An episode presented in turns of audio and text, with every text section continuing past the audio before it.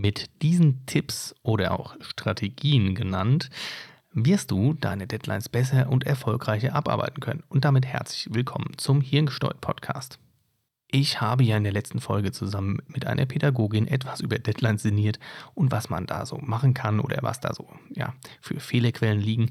Und dementsprechend habe ich heute, wie versprochen, die Tipps parat gelegt. Ich habe sie natürlich auch gefragt und äh, ihre Unterstützung eingeholt und deswegen legen wir einfach mal direkt los und bleib bis zum Schluss dran, denn dann gibt es noch einen sozusagen Extra-Tipp. Tipp Nummer 1 lerne Prioritäten zu setzen, beziehungsweise finde die Schlüsselprobleme, die Kernprobleme deiner Aufgabe oder deines Vorhabens heraus und ähm, löse die zuerst, beziehungsweise bring sie in der Priorität nach vorne. Denn wenn du dich zu häufig in so Kleinigkeiten verläufst, dann geht das große Ganze verloren und am Ende stehst du da und hast an der Deadline natürlich nichts geschafft oder alles in einer relativ schlechten Qualität geschafft. Beim zweiten Punkt, da geht es darum, schränke deine Erwartungen ein und auch die deines Gegenübers. Das ist so ein bisschen aus dem Managementbereich genommen, aus dem betrieblichen Bereich. Und zwar muss man dazu wissen, dass es in einer Wunschwelt immer gewollt ist, etwas billig, perfekt und schnell zu erledigen. Und da würde ich im privaten Bereich vielleicht billig durch einfach ersetzen, aber dazu muss man natürlich auch wissen, dass es immer schwierig ist, weil man eigentlich nur zwei von drei Punkten erfüllt kriegt. Denn äh, man kann sich jetzt vorstellen, etwas billig und perfekt hinzukriegen, das ist fast unmöglich und wenn, dann dauert es sehr lange. Etwas perfekt und schnell hinzukriegen, das ist meistens sehr teuer und etwas ja, billig und schnell hinzukriegen, das wird meistens dafür sorgen, dass die Qualität leidet. Und deswegen ist das eher so eine Kosten-Nutzen-Abwägung. Und da muss man sich wirklich so ein bisschen ja, be bewusst werden, was man eigentlich will und was dann das Endergebnis sein soll und wie es aussehen soll. Damit man eben sich der kompletten Konsequenzen bzw. der ähm, Zeitvorgaben auch bewusst wird und was natürlich den Qualitätsanspruch nachher anbelangt. Der dritte Punkt, und da geht es so ein bisschen wieder um sich selbst, da muss man nämlich lernen, seine Schnelligkeit einschätzen zu lernen. Denn auch da ist es so, dass wir natürlich dazu neigen, alles immer schnell vor der Zeit fertig zu kriegen zu wollen und uns damit noch weniger Puffer gönnen. Und am Ende ist es ganz wichtig, dass man sich eben auch Puffer gönnt und dass man sich die Zeit nimmt. Denn grundsätzlich gilt immer, die Qualität eines Ergebnisses, die geht immer vor der Schnelligkeit in der Regel natürlich.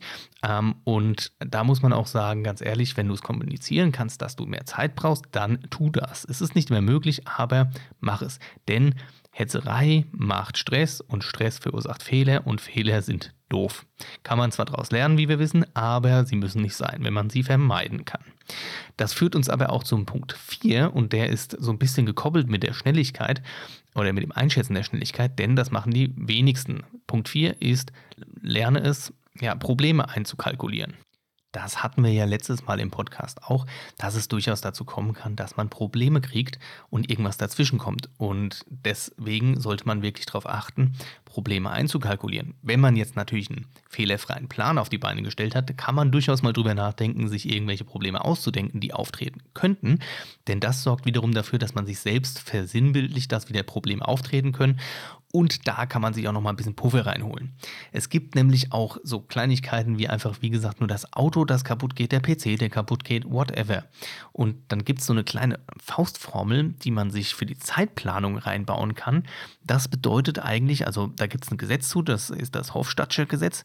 Und ähm, demnach dauern äh, gewisse Vorgänge oder eigentlich alle Vorgänge in der Regel doppelt so lange, wie man eigentlich für die Erledigung eingeplant hat. Und dann kann man natürlich daraus eine Faustregel basteln und sagen, okay, ich plane einfach 50 Prozent mindestens mehr Zeit ein, um, als, also als die ursprünglich gedachte Zeit, um mehr Puffer nach hinten zu haben. Und äh, eigentlich kann man auch die doppelte Zeit einplanen.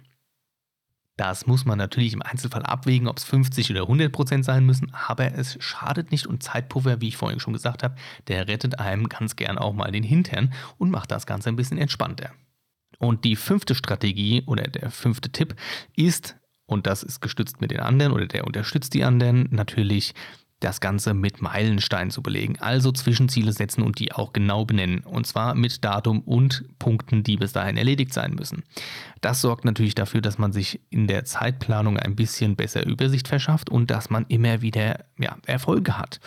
Ähm, da ist es wirklich wichtig zu sagen, ich habe bis Freitag, dem so und so vielten, die zwei Punkte abgearbeitet und dann ist das geregelt. Dann weiß man auch, was man geschafft hat bis dahin.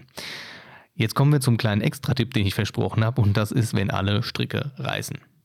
Und zwar nutze den, in Anführungsstrichen, jetzt ist es auch egal, Effekt der tritt häufig eigentlich, nein, eigentlich tritt er immer ein, wenn eine Deadline nicht rechtzeitig eingehalten werden kann. Dann kommt so eine anfängliche Hysterie, oh mein Gott, wir schaffen das nicht oder ich schaffe das nicht.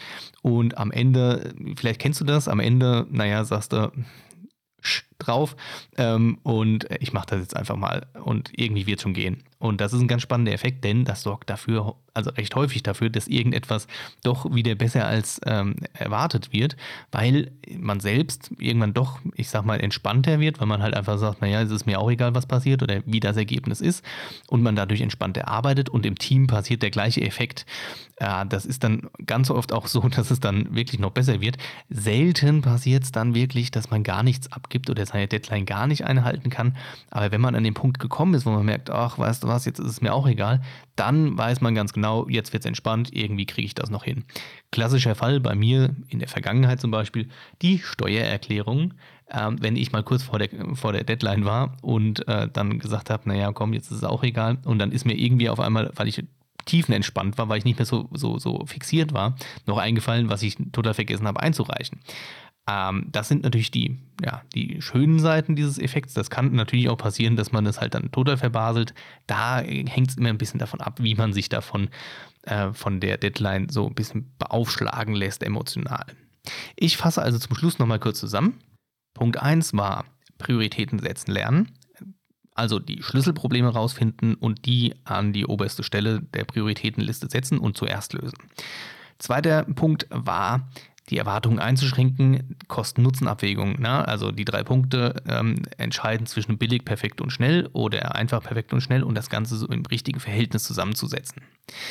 Punkt 3 war, seine eigene Schnelligkeit lernen einzuschätzen und auch richtig einzuschätzen und sich im Zweifel immer ein bisschen Puffer dazu bauen. Punkt 4, die Probleme einkalkulieren, die auftreten können oder erstmal davon ausgehen, dass es irgendwelche Probleme geben kann und das natürlich verknüpfen mit der Schnelligkeit. Und Punkt 5, das waren die Meilensteine, also sich wirklich Zwischenfristen zu setzen und zu sagen, bis dann habe ich das erledigt, damit man immer in Etappen gearbeitet hat, so ein bisschen den Überblick hat und natürlich auch zwischendrin Erfolgserlebnisse hat. Zum Schluss natürlich noch der ja, Jetzt ist es auch egal Effekt. Wenn du den natürlich verspürst, dann nutz ihn zu deinem Vorteil und sag einfach, jetzt ist es wirklich egal, bevor ich gar nichts abgebe, mache ich es einfach irgendwie. Das ist immer noch besser, als gar nichts abzugeben oder die Deadline nicht einzuhalten. Und äh, du wirst sehen, äh, da wird es ein bisschen entspannter sein und vor allem ein kleiner Vorteil, wenn du diese Entspannung einfach mal rausfilterst und siehst, ähm, wie die dir hilft, dann wirst du die vielleicht auch in Zukunft einfach öfters auch mit in das Arbeiten oder in das Abarbeiten von Deadlines mit einbauen. Ja, vielen Dank fürs Zuhören an dieser Stelle. Lass gerne noch ein Like und ein Abo da, wenn du es noch nicht gemacht hast. Und ich würde mich freuen, wenn du das nächste Mal wieder mit dabei bist. An diesem Sinne, mach's gut, bis zum nächsten Mal. Tschö.